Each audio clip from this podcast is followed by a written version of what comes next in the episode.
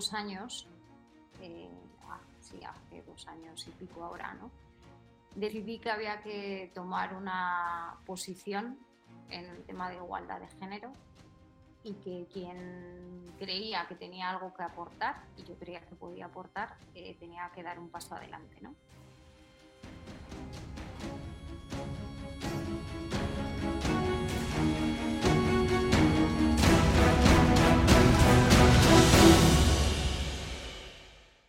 ¿Qué tal?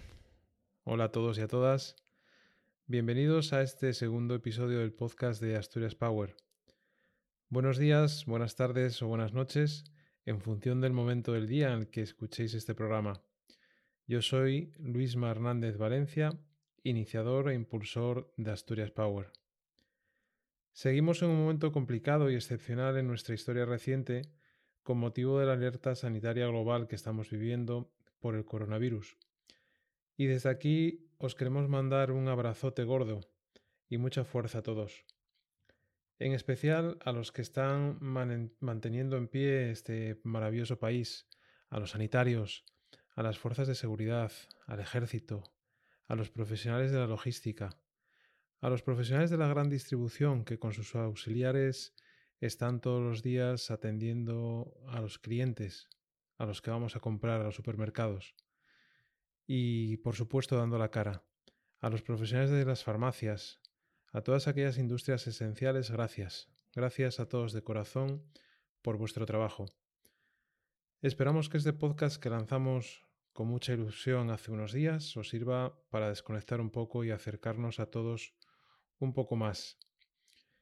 Nuestra intención no es otra que compartir con vosotros las experiencias de profesionales asturianos o allegados que nos trasladarán sus experiencias, sus aciertos, sus sueños, sus errores, sus proyectos y sus miedos, como no.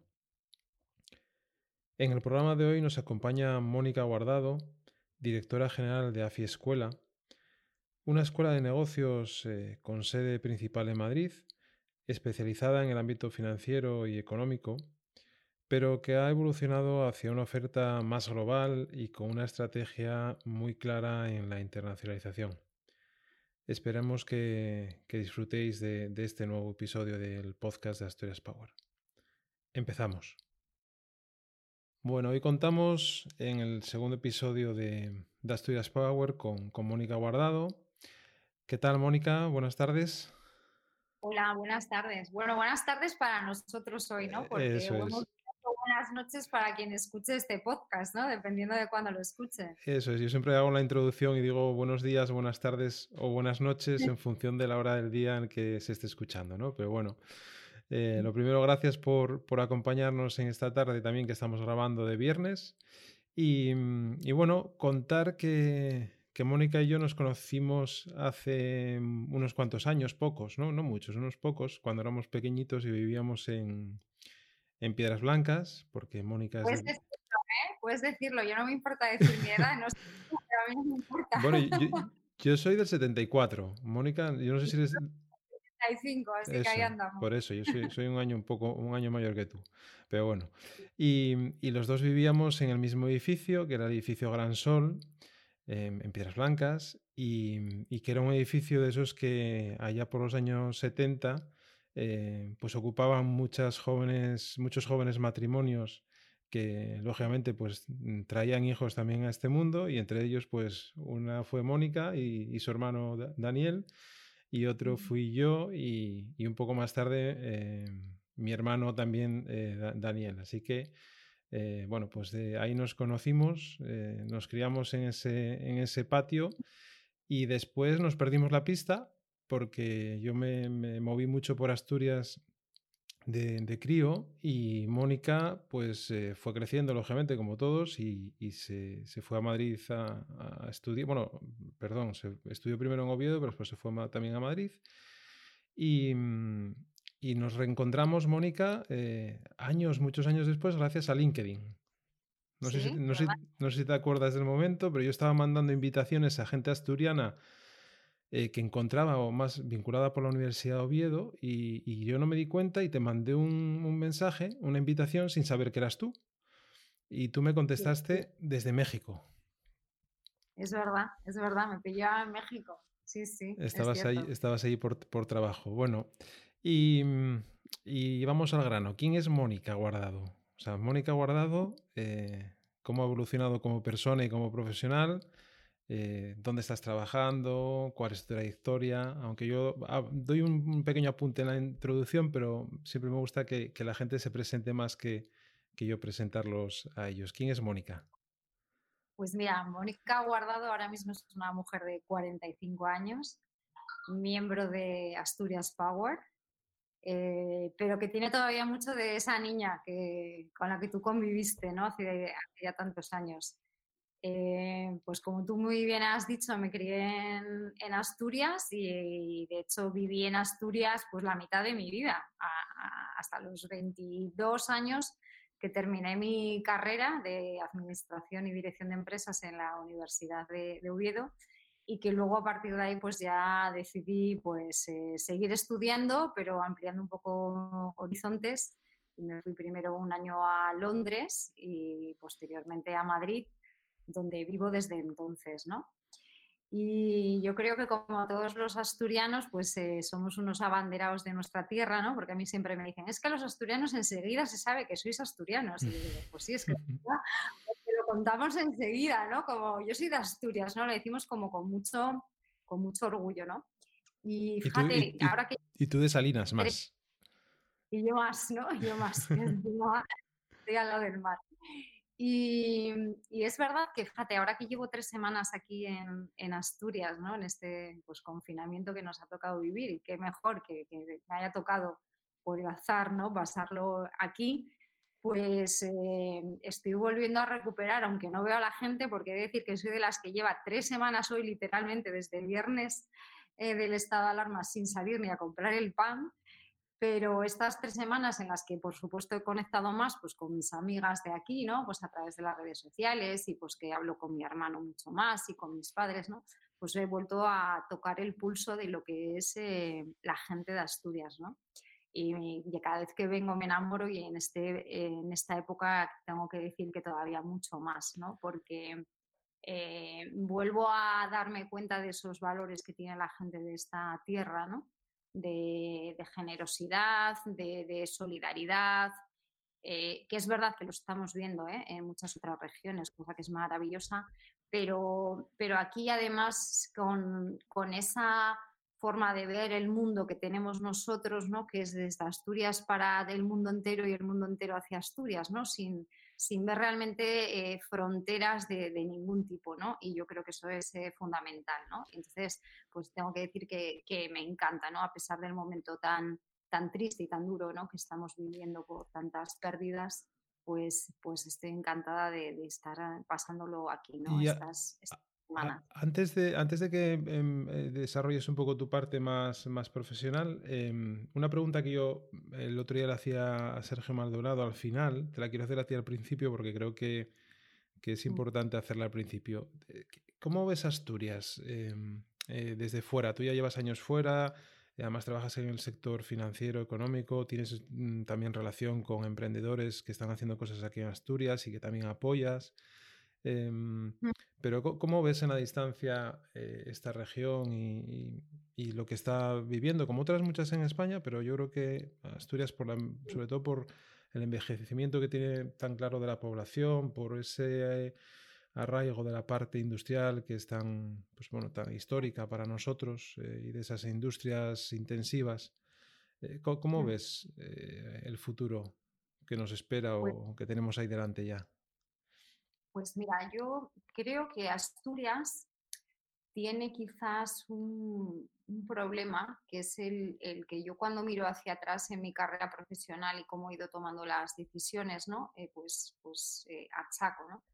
que es de, una gente eh, en general muy bien formada, ¿no? con una formación yo diría que muy buena, eh, muy por encima de la media de lo que yo luego me he encontrado cuando he tenido que salir a competir al mercado. Tengo que decirte que eh, haber estudiado en la Universidad de Oviedo fue maravilloso porque cuando tuve que sentarme en el aula a hacer un posgrado eh, me di cuenta de que iba mejor preparada que muchos otros que habían estudiado en universidades de otras regiones, tanto públicas como privadas, con lo cual creo que en ese sentido la calidad de la formación que se imparte técnicamente creo que es muy, muy buena y creo que eso lo hemos seguido eh, manteniendo en muchas disciplinas. Pero lo que creo que tenemos es un eh, excesivo aislamiento, ¿no? Nos faltan, eh, creo que, lazos con lo que se hace fuera de Asturias, con lo que se hace a nivel internacional y quizás un poco a veces esa visión práctica ¿no? que es tan necesaria para lo que uno estudia, pues que al final se acabe traduciendo en realmente pues, un negocio, una empresa, en, una, en un valor añadido. ¿no? Y creo que eso es un poco lo que desde Asturias Power, sobre todo eh, tú, ¿no? que lo iniciaste, querías eh, impulsar. Creo que se ha mejorado, pero creo que todavía hay que hacer muchísimo más, ¿no? porque pues ahora se está poniendo ¿verdad? de manifiesto, que es algo que, que a mí me enorgullece enormemente, ¿no? Los buenos técnicos, sobre todo ingenieros tan increíbles que hay en Asturias, ¿no? que están aportando muchísimo a la lucha eh, contra el coronavirus, pero posiblemente si estos ingenieros ¿verdad? hubieran tenido incluso más conexiones y más visibilidad, eh, pues es que estaríamos incluso en estadios muchísimo más avanzados de, los proyectos y las ideas que, han puesto eh, sobre la mesa. ¿no? Creo que eso es un poco ¿no? lo, que, lo que nos falta, ¿no? Un poco ese, creo que estamos muy aislados. Y es una pena porque, oye, que estuviésemos aislados hace años, eh, porque realmente estamos aquí enclaustrados y como dice mi hermano, nena, aquí el virus tampoco entra tanto porque hay tres puertos que entre, tampoco hay mucho más, ¿no? Mm. Eh, yo creo que ese aislamiento eh, es curioso que con las nuevas tecnologías que al final te abren, ¿no? Y que como yo una vez me escuchaste decir, hoy en día podemos estar trabajando pues en cualquier parte del mundo, en la playa de Salinas, ¿no? Eh, pues es una pena que no nos hayan roto un poco, ¿no? Esas limitaciones y esas fronteras y el conectar mejor, ¿no? Entonces creo que iniciativas como la de Asturias Power, ¿no? Pues eh, son son muy interesantes y el podcast este que, propones, que yo te dije que sí, a pesar de la que está cayendo y que no tengo horas en el día, pero me parece fundamental, ¿no? porque yo creo que es muy importante que nos conozcamos más entre nosotros para que se nos ocurra, oye, pues mira, voy a llamar a tal que se dedicaba a esto, que lo escuché y seguro que me puede echar una mano, podemos hacer una cosa juntos, ¿no? Entonces me parece como importante. Es curioso eso que dices porque, mira, hoy, hoy hace nada publicaba un, un post, de, bueno, sabes que estoy desarrollando mi actividad profesional ahora en la Nueva España y, mm, intento dinamizar el canal de LinkedIn del medio. Y hoy, hace nada, hace tres horas, publicaba un post de una entrevista que se hizo en la Nueva España hace unas semanas a Noelia Lozano, que es eh, bioquímica y doctora en biomedicina. Y una de las cosas que, posteaba, eh, que está cogida eh, de, esa entrevista, dice, Asturias es una región aislada geográficamente y eso influye en el carácter de la gente y de las instituciones. Dice, somos muy abiertos con el visitante, alegres, orgullosos y trabajadores, pero arrastramos una resistencia al cambio que imposibilita la entrada de ideas frescas y la flexibilidad y rapidez de reacción que se necesita en un entorno científico y tecnológico. O sea que esto no estaba preparado, ¿eh? pero... pero... ¿eh? la verdad, pero mira, sí, yo creo que conectamos, yo creo que casi todos, ¿verdad? Los que, los que al final hemos también un poco salido, ¿no? Y tenemos un poco una visión también empresarial, ¿no? Eh, nos, nos, damos cuenta de eso, ¿no? Y, es una pena porque es una, es, yo creo que una barrera como fácil, ¿no? De, de cambiar. Yo creo que, que, todo lo que hay es mucho más que lo que hay que cambiar, ¿no? Entonces, ojalá, haciendo estos eh, pequeños ajustes, ¿no? Eh, podamos eh, impulsar mucho más ¿no? el talento que hay aquí en Asturias. Muy bien. ¿Y, cómo, es la, cómo es la entrada de, Mónica Guardado en el ámbito profesional? O sea, ese salto de, la universidad a, encontrarse con la realidad de un mercado y de, buscarse la vida y de mandar currículums. No sé si mandaste currículums alguna vez, eh, pero bueno, ¿cómo es esa, esa, ese inicio profesional? Pues mira, em, hay algo que, bueno, la gente últimamente me lo está empezando a escuchar, los que están alrededor mío, pero hay gente que no lo sabía, ¿no? Y es que yo era una persona que desde niña me encantaban las matemáticas, ¿no? Y, quiero contar esto porque quiero dar un, mensaje en esta, en esta línea, ¿no? Y es que mm, yo, como te decía, me encantaban las matemáticas y seguramente con lo que hoy sé, yo eh, sería matemática. ¿vale? Pero eh, lamentablemente algo que yo creo que se hace muy mal en la educación, sobre todo en la educación de los niños, en las escuelas, hoy en día está en la base, como tú bien sabes, de casi todas las ciencias y todas las aplicaciones que, van a ser necesarias, ahora son necesarias, pero sobre todo a futuro. Entonces, las matemáticas, que es una, una materia como muy abstracta, ¿no? Pues al final los niños no entienden para qué sirven las matemáticas. Lo único que entienden de las matemáticas un poco útil es lo de contar, ¿verdad? Porque así cuando van al kiosco saben si les dan cinco o tres chutes y, poco más, ¿no? Pero cuando a un niño le dices que tiene que estudiar lo que es un triángulo, que un triángulo tiene tres ángulos y que los ángulos suman, pues dice, pero ¿y esto para qué me va a servir en la vida, ¿no? Entonces yo creo que eso lo hacemos muy mal, ¿no? Explicar las matemáticas y de hecho yo me da mucha lástima cuando digo a los niños, ah, no me gustan las matemáticas, son un rollo, ¿no? Y dije, qué pena, ¿no? Porque bueno, a mí me gustaban de natural, no, no, no tengo muy claro el por qué, ¿no? Pero yo creo que si a los niños les contásemos para qué sirven las matemáticas, ¿no? que, pues, que, al final es que están detrás de tantísimas cosas, y sobre todo a las niñas eh, nos enseñasen el para qué de las matemáticas, porque algo muy importante que yo creo que nos distingue un poco a hombres y mujeres a la hora de decidir por qué optamos eh, en nuestra carrera, es que nosotros necesitamos saber un poco más el para qué de las cosas, ¿no? del componente social. Entonces, si eso nos lo explicaran, yo creo que habría muchas más niñas y también niños, seguro, que estudiarían eh, matemáticas a futuro. ¿no? Eh, digo esto porque una de las cosas que yo voy a hacer y que ya estamos haciendo en AFI es grabar un vídeo, que ya hay otras iniciativas, pero espero que este también tenga mucha, sea uno más de los que empujan un poquito, es contar a los niños para que sirvan las matemáticas, sobre todo a las niñas. Sí, sobre todo ese movimiento que hay ahora también de Em, del STEM, ¿no? de todo lo que es la, parte de, formación en ciencia, tecnología, ingeniería y matemáticas.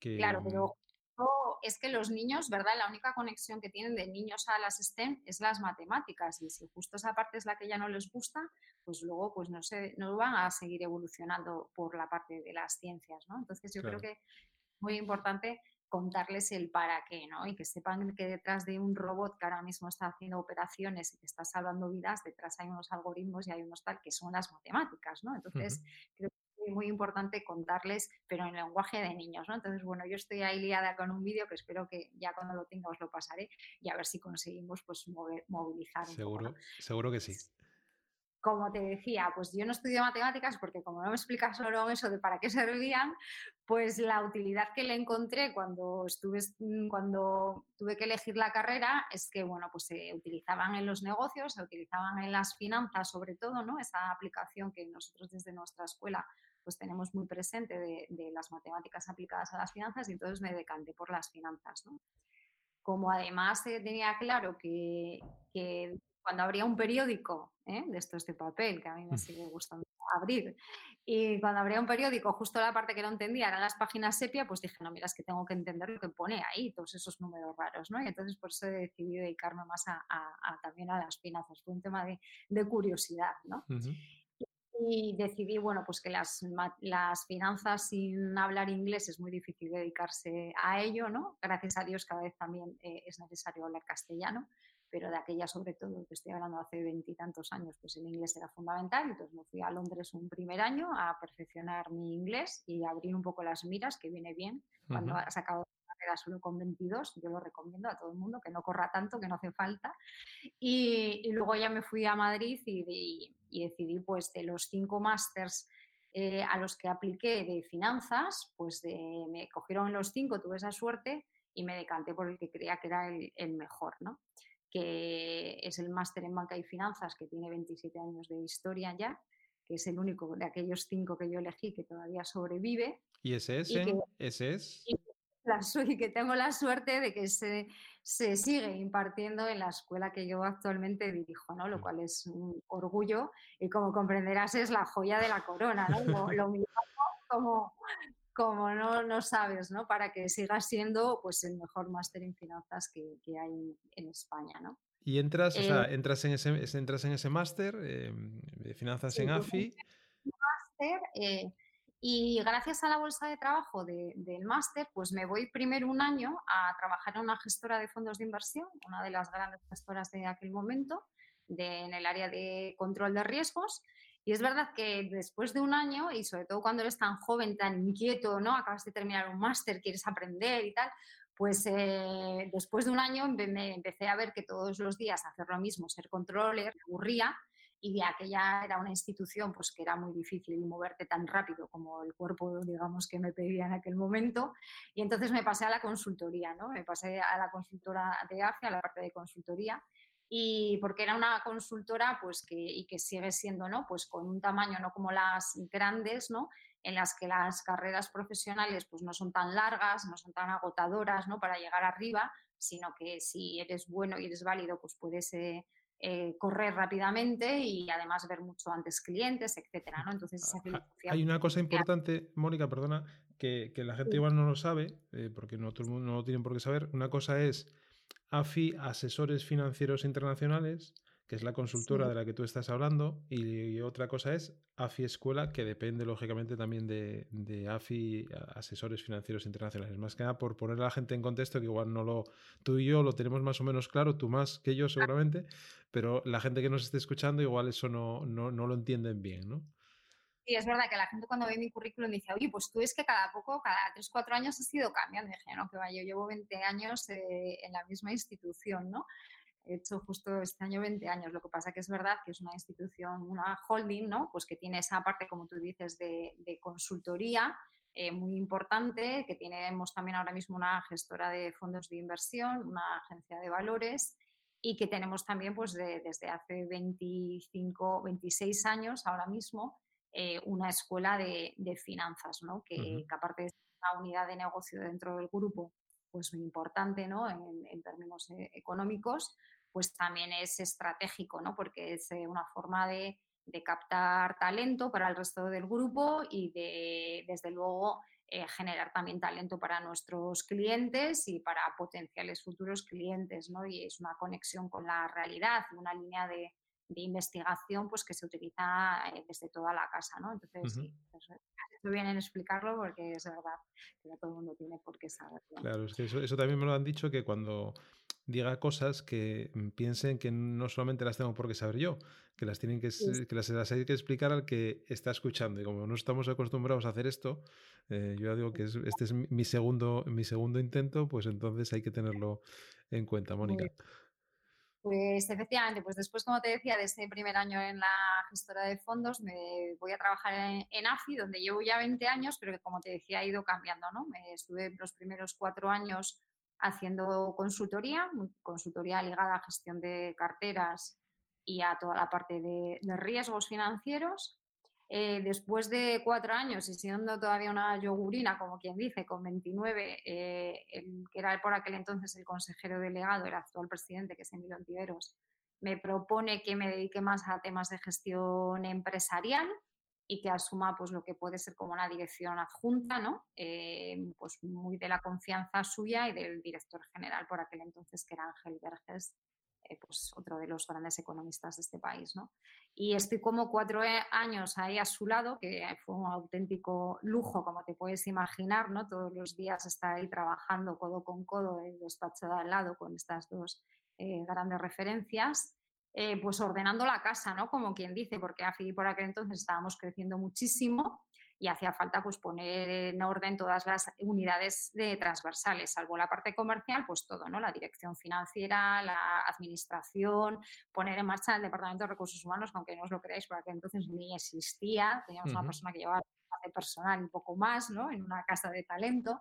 Bueno, muchísimas cosas, ¿no? Que, que le suelen pasar muchas veces a las empresas, ¿verdad? Que de forma, que crecen de forma muy rápida a veces y de forma atropellada exitosamente y, que no tienes tiempo pues a, hacerlo de forma ordenada, ¿no? Y entonces, bueno, hacía falta alguien, pues eso, muy de la confianza de ellos y, con, cierto carácter, aunque joven, para, hacer todos, los cambios que, había que hacer. ¿no? Pero pues tienes, tienes, tienes mucho carácter. Bueno, mi madre dice que más que carácter es que tengo mucho tesón, ¿no? no, sé. Creo que tengo carácter marcado en cuanto a tener claro qué es lo que quiero y lo que no quiero, ¿no? Lo cual no quiere decir que, tenga carácter de, de mal así carácter, ¿no? Porque para mí las formas también son muy importantes, ¿no? Entonces, bueno, procuro eh, tener con buenas formas, pero sí que es verdad que tengo las ideas bastante claras. No siempre no siempre las he tenido tan claras, ¿no? Pero yo creo que con los años eso cada vez es más marcado, ¿no? Y entonces, como te decía, bueno, pues por aquel entonces pues eh, había que poner la casa en orden y me tiré pues cuatro años pues funciones muchísimo, pues que me pillaron como muy joven, ¿eh? tuve momentos que lo pasé mal, me hicieron socia de la firma, fui la socia también más joven, la historia de AFI con 29 años y, bueno, pues reportaba al Consejo de Administración, un Consejo de Administración por aquel entonces pues con gente con pesos pesados y bueno, eh, pues como te digo, muy entretenido, un gran reto, aprendí mucho de, de gestión de conflictos entre personas, de egos y eso que a fin la gente sea excesivamente ¿no? de, egos ni de, así envidias ni nada, ¿no? Pero bueno, pues tienes que gestionar gente diferente, con intereses distintos, eh, normas, ¿no? De repente que la gente tenga que mandar un reporting de horas y dices, pero ¿quién es esta niñata que ahora tengo que reportar aquí? y, qué, difícil es eso, ¿eh? Qué difícil es gestionar las personas. Yo creo que es lo más complicado eh, de una organización. Sí, sí, sí. Yo, y ya digo, pues no sé, aprendí, aprendí muchísimo. Aprendí pues eso de cómo se maneja un consejo de administración, viendo pues a Emilio cómo lo maneja estas cosas, tal. Pues nada, fue súper enriquecedor. Después de cuatro años consideré que la casa ya estaba en orden y dije, mira, ya me aburro, creo que estamos desperdiciando mi tiempo, mi talento y, me gustaría hacer otras cosas, ¿no? entonces dijo, pues mira, totalmente de acuerdo, tal. Y entonces me pasé otra vez a la parte de consultoría, pero ya más para ayudar a las empresas, ¿no? Después de la experiencia que también había adquirido, pues me apetecía más esa parte. Entonces me pasé al área de Corporate Finance y pues ahí de los socios que estaban ya en ese área, que son gente también brillante, pues nada, pues aprendí muchas cosas. Tuve, no sé si la mala o, la buena suerte, ¿no? De aterrizar a primeros del año 2009, que ya te puedes imaginar, para ayudar a las empresas. Yo entré para ayudar a las empresas, sobre todo a transacciones de operaciones de compra-venta y para salidas a bolsa y sí que conseguí sacar a bolsa la primera empresa que salió al mercado alternativo bursátil, que también fue una experiencia increíble, ayudar a poner en marcha ese mercado conjuntamente con Bolsa de Madrid pero luego lo que me tocó fue mucha reestructuración de deuda, ¿no? Lo que me temo que nos va a tocar dentro de unos meses también otra vez. Y, bueno, pues nada, ver pues también, hombre, empresas como estaban pasando por momentos difíciles y, y, que era muy importante ayudarles en la parte financiera porque a veces, bueno, pues como tú bien sabes, las empresas sangran por lo financiero cuando en realidad sí que son viables, ¿no? Como proyecto y como negocio. Y entonces, bueno, pues creo que también ahí hicimos una labor muy buena ayudando a muchas empresas y surge pues la necesidad, pues por un cambio que había habido en la dirección de la escuela que no había sido del todo acertado, de que alguien, algún socio de peso, pues se haga cargo de, la escuela, ¿no? Y pues nada, pues Emilio, como siempre que te llama Emilio al despacho, es como a ver qué quiere de repente. Y entonces nada, me dice que, que estamos en una situación en la que necesita que me ponga al frente de la escuela, ¿no? Y entonces, bueno, pues para mí fue pues nada, pues un orgullo, un reto, porque te he de decir que, que yo no tenía ni idea del sector de la educación por aquel entonces. Y sí que es cierto que tiene sinergias con la consultoría, pero pues nada que ver. Yo, hombre, tenía cierta experiencia de gestión de empresas, pero no de todo, ¿no? Porque yo la parte comercial, pues eh, cuando estaba de directora junta en la consultora, pues no la había tocado. Y desde luego de los temas de marketing, te aseguro que no tenían eh, ni idea más allá de lo que recordaba haber estudiado en la universidad, ¿no? Entonces, bueno, pues como que me tuve que poner al día como de bastantes cosas, ¿no? Y entonces, bueno, pues como yo creo que le pasa a mucha gente, ¿no? Cuando llega a la dirección de una compañía nueva, pues eh, los primeros eh, meses te pones a ordenar la casa, ¿no? Eh, enterarte de qué va aquello, cuando te das cuenta te ha pasado un año y dices tú, Dios mío, Dios mío. Y nada, fui montando mi equipo y sobre todo lo que hacía falta era darle un vuelco estratégico, ¿no? Entonces hace ya pues más de siete años, yo diría, ¿no? Pues eh, definí lo que tenía que ser la estrategia de, e-learning y de, utilización de las nuevas tecnologías dentro de la escuela, que para aquel entonces ahora remuevo aquellos papeles, dije, bueno, pues nos anticipamos bastante, la verdad. Y, yo creo que fue un acierto, ¿no? Por todo lo que pusimos en, marcha. La escuela ya tenía su plataforma de, campus virtual, pero bueno, nada que ver con lo que hay ahora, por supuesto y, pero no se podía eh, seguir pues las clases como ahora, ¿no? Mi objetivo, y el otro día rescataba, como te digo, aquel, aquel papel, ¿no? Eh, que ponía es, eh, tenemos que ser capaces de que cualquier persona desde cualquier parte del mundo con solo un dispositivo pueda seguir nuestros cursos. Y ese fue mi principal objetivo, ¿no? y pues nada, lo que hicimos fue pues, poner en marcha pues ese, con ese objetivo pues todas las, las medidas. Desde luego hemos, eh, yo creo que he sido muy pioneros en programas materias de conocimiento muy actualizadas. ¿no? Nuestro primer máster de Data Science y Big Data lo lanzamos ya hace seis años. Eh, y luego por, fuimos también, yo creo que bastante pioneros en, eso, que cualquiera pudiera seguir con un dispositivo móvil, ¿no? A través de pues, videoconferencias o como lo que tú estamos haciendo, tú y yo estamos haciendo ahora, ¿no? Pues las, las clases, ¿no? Claro, sí. y otra, otra... Ah, perdona, perdona, Mónica. No, no, dime, dime. No, que te, iba a decir que, que, que, es importante también esa, digamos, esa visión de transformación Em, eh, de, la que tanto se habla ahora, ¿no? de la parte de transformación digital y de cómo integrarla dentro del, día a día de, la escuela, ¿no? de, cómo evolucionar y cómo darle futuro a algo que en teoría, eh, no, que, no en teoría, sino que realmente era una formación más tradicional, más vinculada al ámbito financiero y que os disteis cuenta pronto de que el mundo estaba también girando y teniendo un componente tecnológico y que supisteis también introducir rápido en vuestro portfolio de, productos, de cursos, ¿no? Claro, un poco lo que estabas diciendo ahora. Sí, sí, efectivamente, ¿no? Yo creo que nosotros éramos una escuela, seguimos siendo una escuela muy especializada, pero antes teníamos el foco más en la economía y las finanzas. Hace ya veintitantos años nos dimos cuenta de ese componente y ese maridaje fundamental entre matemáticas y finanzas y luego pues vimos también ese maridaje fundamental entre matemáticas, informática, nuevas tecnologías y todo el sector, ¿no? Entonces, pues ahora somos una escuela especializada pues en economía, finanzas y nuevas tecnologías, ¿no? Mm, sí, como te comentaba antes, hace siete años, cuando, nos cuando yo me planteé pues, ese plan estratégico, ¿no? un poco a largo plazo, ¿no? cuando dices, a ver, ¿qué, quiero ser ¿no? dentro de unos años? ¿Qué quiero que sea mi escuela?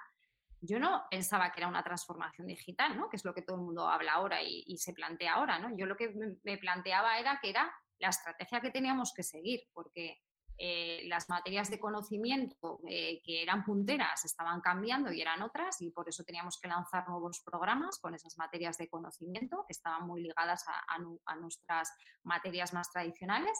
Y luego porque yo no entendía cómo íbamos a enseñar eh, nuevas tecnologías y no aplicarlas dentro de, nuestro negocio, ¿no? Que, es un poco como que a mí ahora me llama la atención cuando veo pues, que hay escuelas que no han sido capaces de, adaptarse a utilizar las nuevas tecnologías para seguir dando las clases virtuales, ¿no? Y pues, no entiendo cómo tienes un máster de Big Data y luego no eres capaz de hacer una videoconferencia. Entonces, bueno, digamos que nosotros no, lo planteamos como una disrupción digital, ¿no? que ahora está como tan de moda, sino que para mí era como el desarrollo natural y la estrategia como un poco a, largo plazo que creía que teníamos que, adoptar. ¿no? Y bueno, pues la verdad es que eh, nos ha salido yo creo que bien, hemos eh, acertado en esa, en esa apuesta sin tampoco eh, dejar de lado que también hay algunos programas en los que no solamente es importante la adquisición de conocimiento, ¿no? sino que también la eh, transmisión de experiencia ¿no? y el intercambio de experiencia entre los alumnos es fundamental, ¿no? sobre todo en programas ya más executive, ¿no? donde pues al final, como yo digo, pagas por lo que te enseñan, pero no solo el profesor, sino los compañeros que tienes sentados a tu lado. ¿no? Y es verdad que todavía esa forma de adquirir ese conocimiento de los que tienes sentados a tu lado es más fácil eh, en un formato presencial o en un formato, si quieres, blending, ¿no? En un formato 100% presencial virtual, bueno, pues como que ahora ya nos estamos acostumbrando a esto de tomarnos un café virtual con las amigas, ¿no? no nos ha quedado pero como que no era algo que estábamos acostumbrados y que por eso yo creo que todavía no estaba implementando determinados programas. ¿no?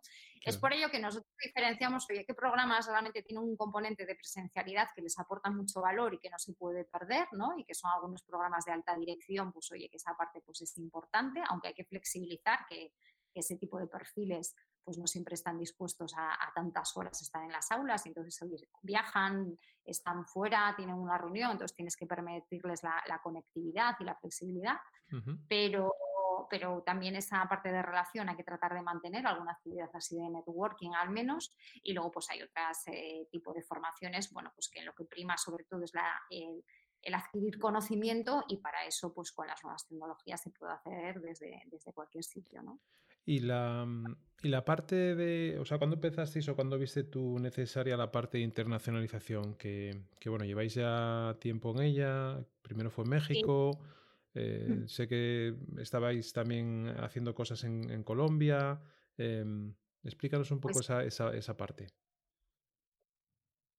Pues creo que la internacionalización yo siempre la he tenido muy presente por dos motivos. Primero, porque las materias que nosotros impartimos son absolutamente globales. De nuestros programas hay un porcentaje muy pequeño de cosas que tienes, digamos, que tropicalizar, ¿no? Como se suele decir si te vas hacia Latinoamérica, ¿no? Yo creo que un porcentaje muy pequeñito, algunos temas regulatorios, pero tampoco muchísimo más, ¿no? Y algo, pues algunos temas de, como bien sabes, los que hacemos negocios fuera de España, pues de, lenguaje, que el castellano no es igual en todos los países, ¿no? Pero aparte de eso, pues teníamos unas materias de conocimiento pues que eran absolutamente globales, ¿no? Entonces, si tenemos todas las nuevas tecnologías, ¿por qué me voy a tener que quedar solamente con llegar a alumnos en España? Eh, puedo llegar a cualquier parte del mundo, ¿no? Y sobre todo de, lengua hispana, que es nuestra, nuestra gran apuesta, aunque también impartimos algunos programas en inglés y somos capaces de dar cualquier programa en, inglés, mm. ¿no? Y luego, otra de, de, las cosas yo creo que por las que yo veía la parte esa de internacionalización es porque creo que enriquece mucho a los alumnos, ¿no? El que tengas eh, sentado a tu lado pues gente de otras nacionalidades, con otras perspectivas o conectado en línea, ¿no? Gente de, otros países, pues creo que al final también enriquece mucho los programas, ¿no? Eh, por eso que estábamos hablando antes, ¿no? De Asturias, de que estamos aislados. Entonces yo no quería que mi escuela, mis alumnos estuvieran aislados, ¿no? Y, y quería que esta pata también era importante para la, calidad ¿no? de, los, de los programas y para que fueran más enriquecedores, ¿no? Y por eso nos eh, propusimos esa parte de, expansión.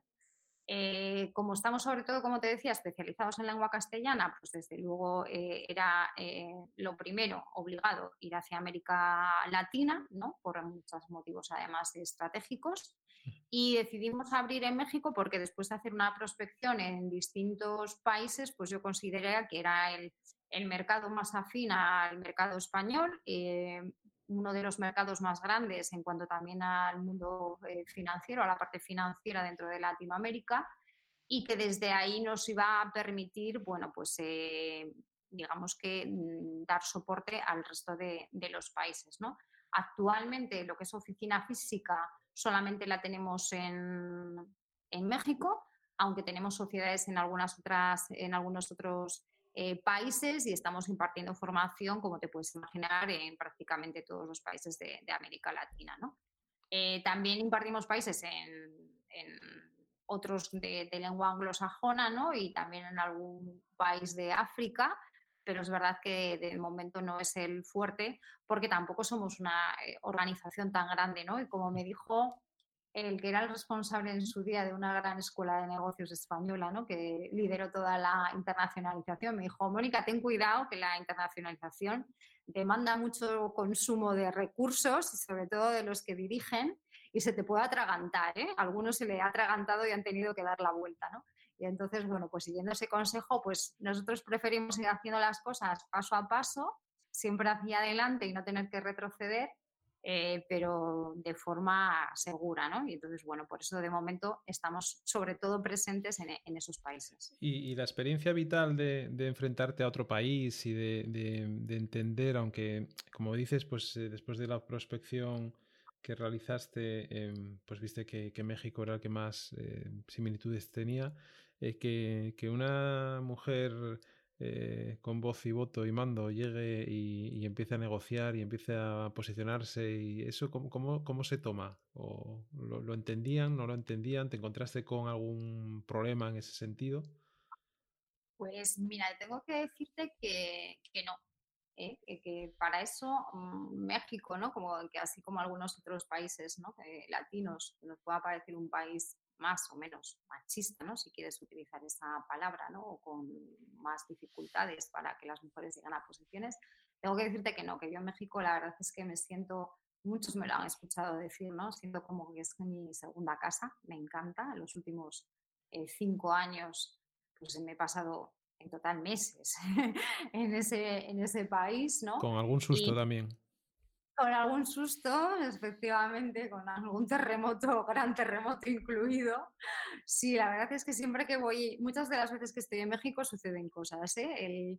El, director de la Escuela de la Bolsa de México, que somos grandes amigos, Gerardo Aparicio, que si me escucha le mando un beso muy fuerte, porque una cosa que es importante cuando uno eh, se expande internacionalmente es encontrar buenos aliados y gente en la que confiar sobre todo tipo que nosotros estamos haciendo, ¿no? que es absolutamente orgánica, no por compra de empresas ahí ni nada. Entonces, contar con aliados y gente de confianza que te marque también un poco las pautas es fundamental. Y Gerardo para mí fue una persona pues, que me abrió mucho los ojos y me dio muy buenos consejos. Y como te decía, cuando voy a México me siempre dice Gerardo, a ver qué es lo que pasa esta vez, porque viví con él el Brexit, viví, viví con él las eh, pues las elecciones de Trump, viví con él cuando se desplomó el peso mexicano, el terremoto, o sea que siempre pasan cosas, ¿no? Yo le digo, no, no es que cuando yo venga pasen cosas, digo que es que pasó aquí mucho tiempo, con lo cual es normal que sucedan cosas, ¿no? Entonces, como te decía, México la verdad es que me encuentro como, como muy bien, la gente es encantadora, me acogieron desde el primer momento fenomenal, hice grandes amigos que hoy en día sigo manteniendo y yo creo que eso también es lo que me ha ayudado a, involucrarme yo mucho en la expansión internacional de la, de la compañía, ¿no? Y, imponer todas esas horas y tantos viajes que al final pues, son bastante agotadores eh, yendo hacia, México, ¿no? Y no me encontré, como te decía, con ninguna eh, dificultad por el hecho de ser mujer. De hecho, yo creo que allí los españoles, los mexicanos nos quieren muchísimo, es un país para ellos súper querido, lo ven incluso como aspiracional, ¿no? Cosa que a mí a veces me da hasta como pudor, ¿no? Porque yo digo, bueno, es que somos todos como hermanos, Y la mujer, la, está, la mujer española está muy bien valorada, ¿eh? muy, muy bien valorada. Entonces, no, yo tengo que no, no me encontré con, ninguna dificultad. Imagino que, por ejemplo, haberme planteado irme a abrir negocio a los Emiratos Árabes, como en algún día sí que lo analicé, no hubiera tenido que ser yo la que fuese. me, temo, me temo que el mercado ahí no está todavía para que llegue una mujer a abrir tanto negocio, ¿no? Aunque me van ganando eh, en ese sentido, pero todavía eh, es, más es más complicado.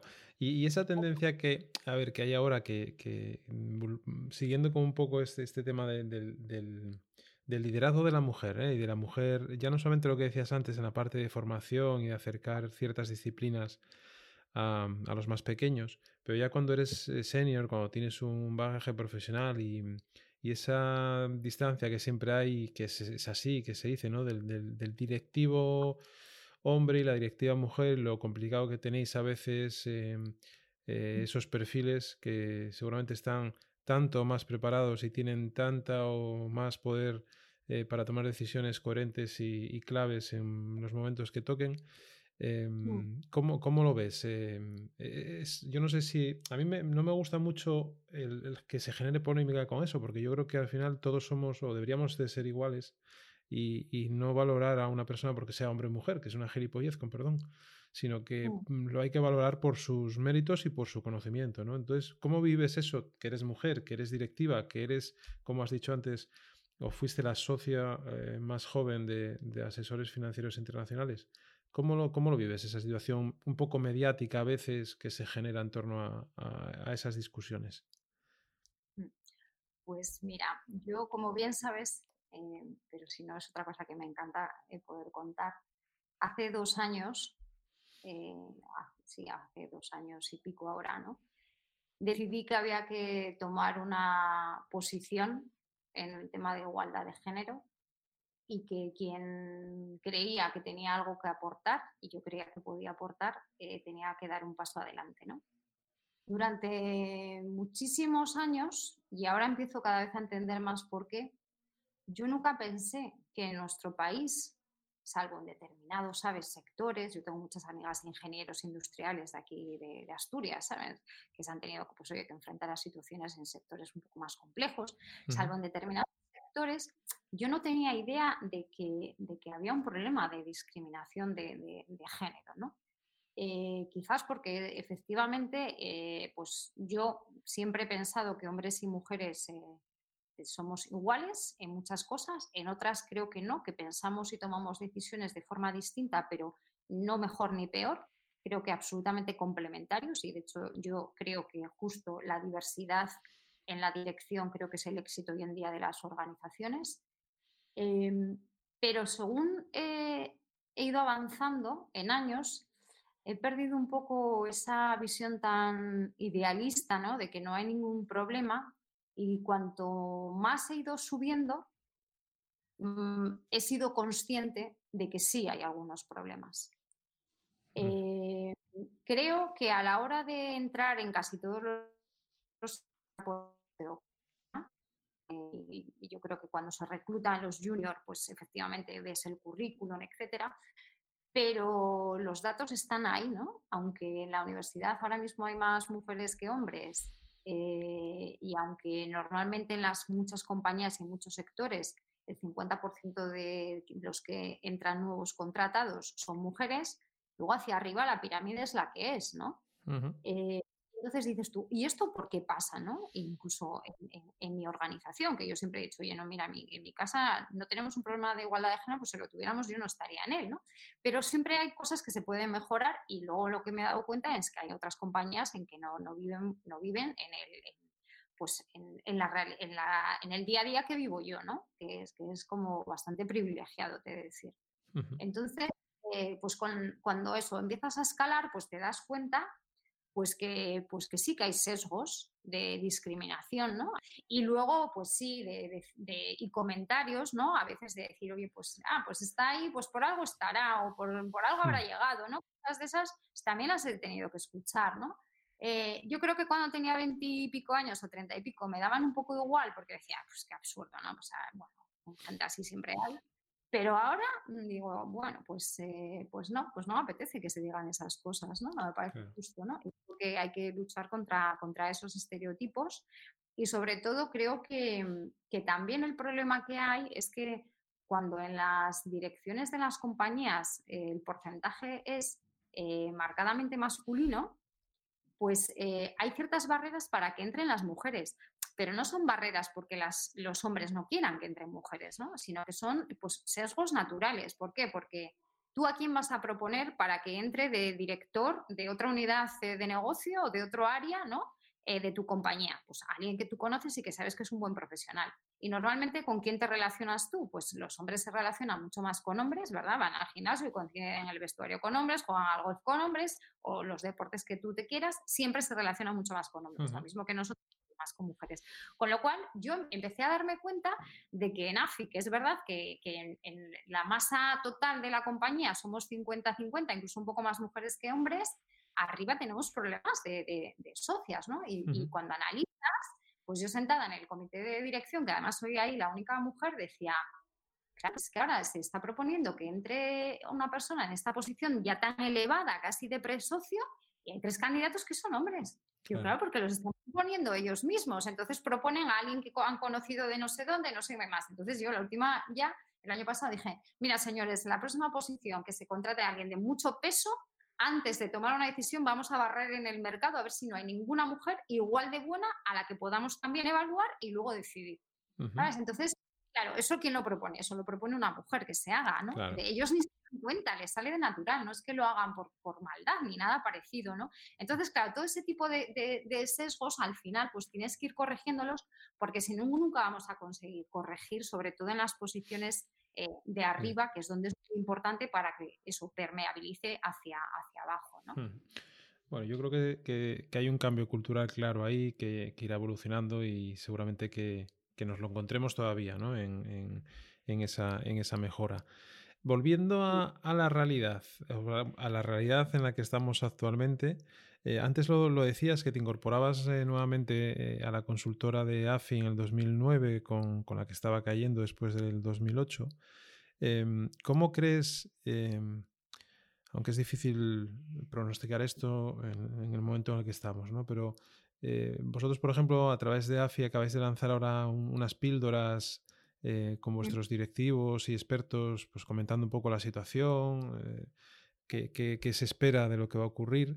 Em, pero, ¿cómo ves eh, la situación que nos va a quedar a partir de, este momento después del coronavirus y lo que estamos viviendo a nivel de España y, del mundo? ¿no?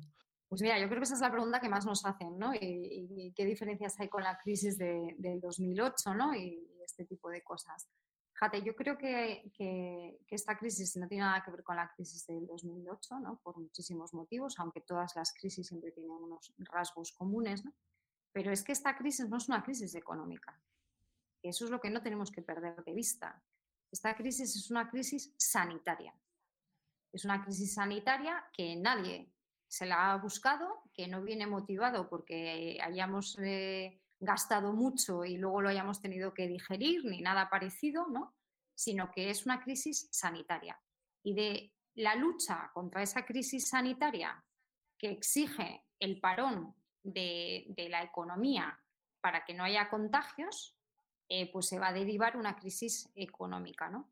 Pero creo que es muy importante eh, que ahora mismo quienes eh, tienen la responsabilidad, ¿no? desde los organismos multilaterales y desde los gobiernos, pero también todos y cada uno de nosotros y también los directores de las empresas, tengamos claro que lo que ahora mismo hay que combatir es una crisis sanitaria. Y para eso creo que es muy importante y es algo que a mí es lo único, creo, bueno que desgraciadamente vamos a sacar de esta situación, y es que eh, la gente directiva eh, se está dando cuenta que las empresas tienen un papel más allá de generar beneficios y de mantener empleo, ¿no? que es esa tercera dimensión social que yo creo que es fundamental y que yo llevo escribiendo y, hablando sobre el tema desde hace mucho tiempo y que creo que ahora mismo se está poniendo de manifiesto. ¿no? Qué importante es esa, son esas empresas ¿no? que tienen eh, clarísimo ese componente social que todas ellas eh, eh, tienen impacto ¿no? al final en, todas las, personas. Entonces yo creo que eh, los directores de las empresas tenemos que estar ahora mismo focalizados en eso, en combatir la crisis sanitaria. Y la crisis sanitaria, pues hay empresas y sectores que, lo pueden combatir de, una forma más directa, pero eh, la crisis sanitaria tiene muchos colaterales, ¿no? Pues niños que están en casa absolutamente desorientados y con miedos que seguramente ahora mismo ni siquiera estamos intuyendo y que saldrá más adelante gente pues, que no está pudiendo continuar sus estudios con los problemas que eso les está suponiendo de, ansiedad y de que no saben si luego van a acabar la carrera. Y que, o sea, muchísimos ¿no? colaterales, mucho más allá de la, de la gran desgracia que es la cantidad de gente que, que, está falleciendo. ¿no? Entonces yo creo que todas las empresas tenemos que ver qué podemos hacer, ¿no? Y pues algunas podemos recaudar dinero, pero además podemos hacer otras cosas. Lo mismo que la gente nos está demostrando que todo el mundo, ¿no? Hasta la, la señora de 70 años con una máquina de coser en su casa puede hacer algo. ¿no? Entonces creo que esa tiene que ser ahora mismo la, prioridad de todas las empresas. Y la segunda prioridad de las empresas tiene que ser el compromiso de tratar de mantener el empleo. Porque esa es la otra cosa en la que también nosotros, como directivos de empresas, podemos eh, trabajar y podemos eh, garantizar y podemos tomar medidas para que no se destruya empleo. Y si hacemos esas dos cosas bien, esos mm, dos compromisos que tenemos que, tener tanto el gobierno como las empresas, eh, la crisis económica que venga detrás, que desde luego ya es una realidad, sobre todo en la gente, siempre los colectivos más desprotegidos, pero que nos va a impactar a todos, pues será menos virulenta, será menos dramática y durará menos. ¿no? Entonces, por eso creo que no es momento de ponerse a pelear ni quién lo está haciendo bien, ni quién lo está haciendo mal, ni juzgar, porque el tiempo pone todo en su sitio, a mí no me cabe ninguna duda, y es tiempo de actuar, ¿vale? Es tiempo de no perder ni, ni un minuto y es tiempo sobre todo de tener claras cuáles son las prioridades. Y la primera prioridad es que ahora mismo tenemos una crisis sanitaria que hay que combatir porque es dramática lo que está sucediendo y tenemos que combatir luego proteger el empleo de las personas para que esa crisis no se expanda todavía en también una crisis a nivel de la sociedad, a nivel de la economía, sobre todo a nivel de los individuos.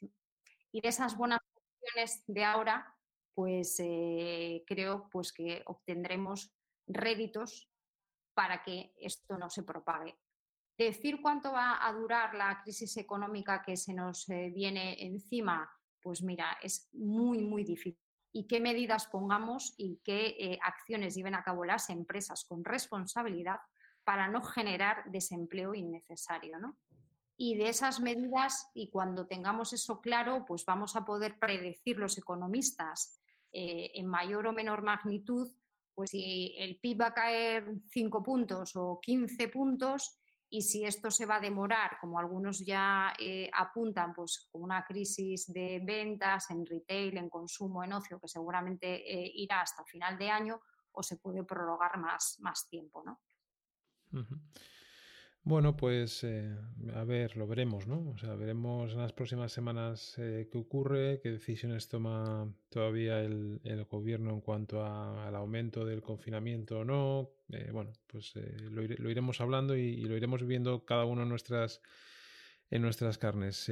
Mónica, mm, por acabar, simplemente darte las gracias por tu tiempo, eh, que se ha hecho súper amena esta conversación y conocer cosas que no se conocía, yo no conocía tampoco de, tu trayectoria y de, tu personalidad.